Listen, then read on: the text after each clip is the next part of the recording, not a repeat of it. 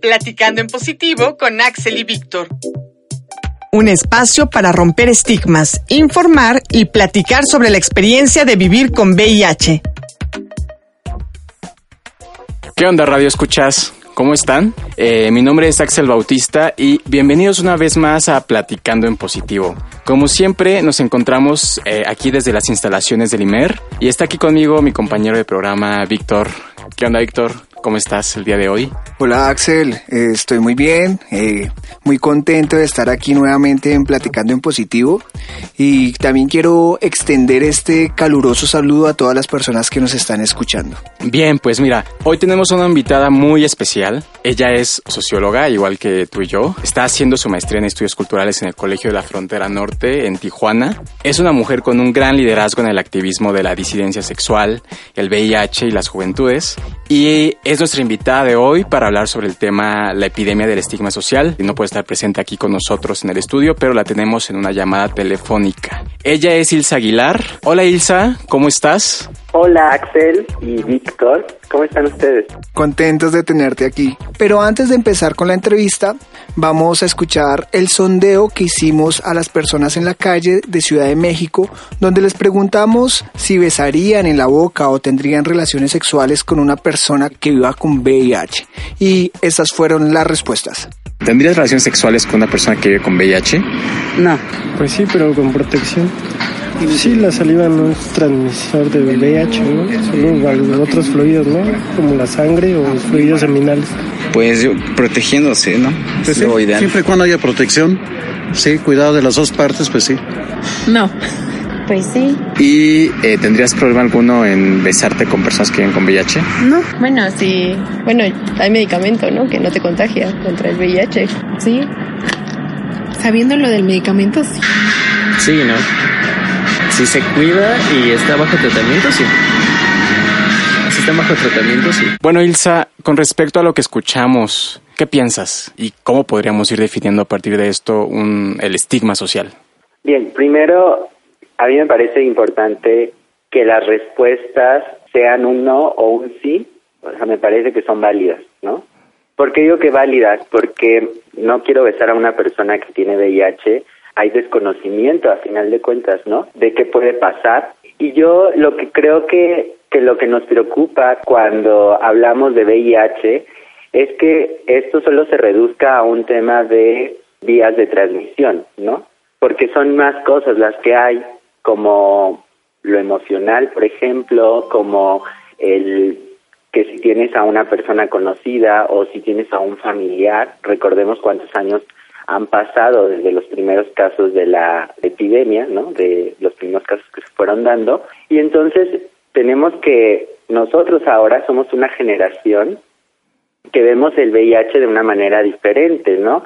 De repente se decía que la juventud ya no se cuidaba porque no le tenía miedo al VIH. Yo creo que de repente el tema se agota entre si decimos besarías, no besarías, tendrías, eh, tienes miedo, no tienes miedo, no porque nos lleva como a preguntas cerradas y tendríamos que empezar a abrir el tema hacia otras situaciones. Por ejemplo, el tema de la visibilidad, ¿no? Y de ahí lo conecto con el tema del estigma, porque el estigma se empieza a reconocer como tal cuando es visible. Entonces la visibilidad se da en el momento en que decimos cómo fue, ¿no? Que adquirimos la infección, pero no solo eso, sino cómo es que nos va en las instituciones donde nos atendemos, que eso tiene que ver con una lucha ganada a través del activismo que se fue generando y formando en México, por ejemplo. Entonces el estigma es sí una marca, es, bueno, hay quienes lo definen como una relación entre un prejuicio y un estereotipo. ¿Y por qué retomo esas dos palabras? Porque sí tiene que ver el cuerpo. Cómo vemos nuestros cuerpos, pero también esos cuerpos a qué espacios acceden, ¿no? Ya sea en, cuestiones médicas, pero también en cuestiones de pues de diversión, de generarse un proyecto de vida a final de cuentas. Yo tengo una pregunta, Ilsa, y es el tema de, tú dices, bien, o sea, el, el, el estigma social va ligado con prejuicios y digamos que pues cuando una persona, como lo decías anteriormente, hasta que no enuncia su diagnóstico, no se hace visible, ¿cierto?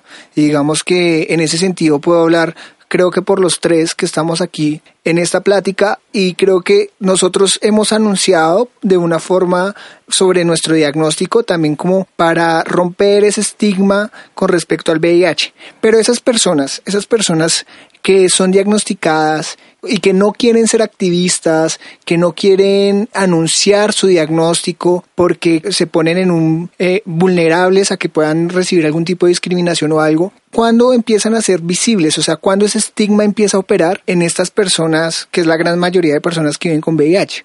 Yo creo que la medida que nos encontramos con dificultades, eh, por ejemplo, una dificultad, el decirlo ya es una dificultad a veces lo podemos resolver, podemos resolver esas dificultades porque lo sabe un grupo de personas que a final de cuentas da soporte emocional o escucha a esa persona. Pero cuando eso no está, se vuelve difícil y yo creo que esa dificultad es lo que pone de manifiesto cierta vulnerabilidad, cierto estigma. ¿no? Porque también podríamos hablar de que el, el estigma está asociado, creo yo, con un tabú, con lo que no podemos decir más allá del virus, porque tiene que ver con una sexualidad a veces negada, a veces vivida de a, medias tintas, sobre todo cuando no hay no hay derechos, no no hay eh, acceso, por ejemplo, a matrimonio, no hay acceso a una ley de identidad de género, que es como las dos como aristas de agenda que creo que ha tomado de alguna manera sí el movimiento del VIH Justo me parece muy importante lo que estás diciendo, ¿no? Porque fíjate que hay un autor que se llama Jonathan Mann, ¿no? Que fue un líder muy importante en la lucha contra el VIH-Sida. Y él hablaba como de una tercera epidemia, ¿no? La primera epidemia era la epidemia del virus, la segunda era la del SIDA, y esta tercera epidemia era la epidemia del estigma social, que como tú justo lo acabas de mencionar, pues tiene consecuencias muy grandes en diferentes aspectos, ¿no? Por ejemplo, la encuesta nacional sobre discriminación del 2017, ellos mostraban que un tercio de la población encuestada no podía convivir o no, no le rentaría un cuarto dentro de su casa a una persona que viviera con VIH o incluso pensaba que convivir con una persona con VIH era una situación de riesgo. Y esto, por ejemplo, lo asocio mucho con la idea de cómo el lenguaje reproduce ciertas formas de estigmas y discriminación, ¿no? Con esta idea de que muchas veces se habla de que el VIH es una enfermedad contagiosa cuando se sabe que en realidad es una infección que se transmite, o sea, no se contagia, se transmite, ¿no? Porque la idea de contagio remite a esta idea de, que se me va a pasar por, por contacto físico, ¿no? Por, compartir los cubiertos, por un beso, no, no lo sé. Yo te pregunto, ¿Qué tan importante crees que es cambiar el lenguaje que empleamos cuando nos referimos a una infección de VIH-Sida para ir transformando y reduciendo el estigma social? Sí, bueno, creo que desde luego el lenguaje es importante, ¿no? Porque nombramos situaciones y incluso vamos a encontrar, eh, por ejemplo, UNUCIDA tiene guías, ¿no? Que propone un lenguaje, pues, incluyente, que no sea estigmatizador, ¿no? Ah, ya hay un trabajo desde esa parte. Pero también hay, hay el lenguaje del VIH como discurso, pues se ha ido modificando. Lo más nuevo es lo que se decía hace rato, hablar de la indetectabilidad, ¿no? Lograr ser indetectable para cortar con la cadena de transmisión. Es real todo lo que tú nos estás diciendo. Yo también estoy de acuerdo que es importante que las personas que vivimos con VIH también somos parte de la estrategia para reducir el estigma social, ¿no? Y también hay que transformar el lenguaje y un montón de cosas que faltan aún por hacer. Pues Ilsa, el tiempo en radio es muy, muy, muy, muy cortico, desafortunadamente, y para nosotros realmente es todo un gusto haberte tenido aquí con nosotros. Nos gustaría que por favor nos des una breve conclusión, pero muy breve sobre 15 segundos. Eh, cómo podemos combatir el estigma social y, tu, y una despedida y, a, y un saludo pues a todos nuestros radioescuchas. Yo creo que se necesita seguir problematizando el estigma y pensarlo también como desde la otra cara, ¿no? ¿Cuál sería su función real o por qué a estos cuántos años, tantos años de, epidemia, pues sigue habiendo estigma. Por otro lado, pues ya me estaría despidiendo, ¿no? Pues, pues agradeciéndoles primero, bueno, pues primero y al final, porque le estoy haciendo al final del programa, la invitación, ¿no? Al programa que me parece muy importante. Ok, pues Silsa, muchísimas gracias por, por estar hoy con nosotros. Axel, por mi parte, queda decirles que recuerden escucharnos por Ciudadana 660 de AM, en radio digital por 107.9 canal HD2. Y bueno, yo de una vez me despido. Muchas gracias, un fuerte abrazo, se les quiere parceros y parceras. Chao, chao.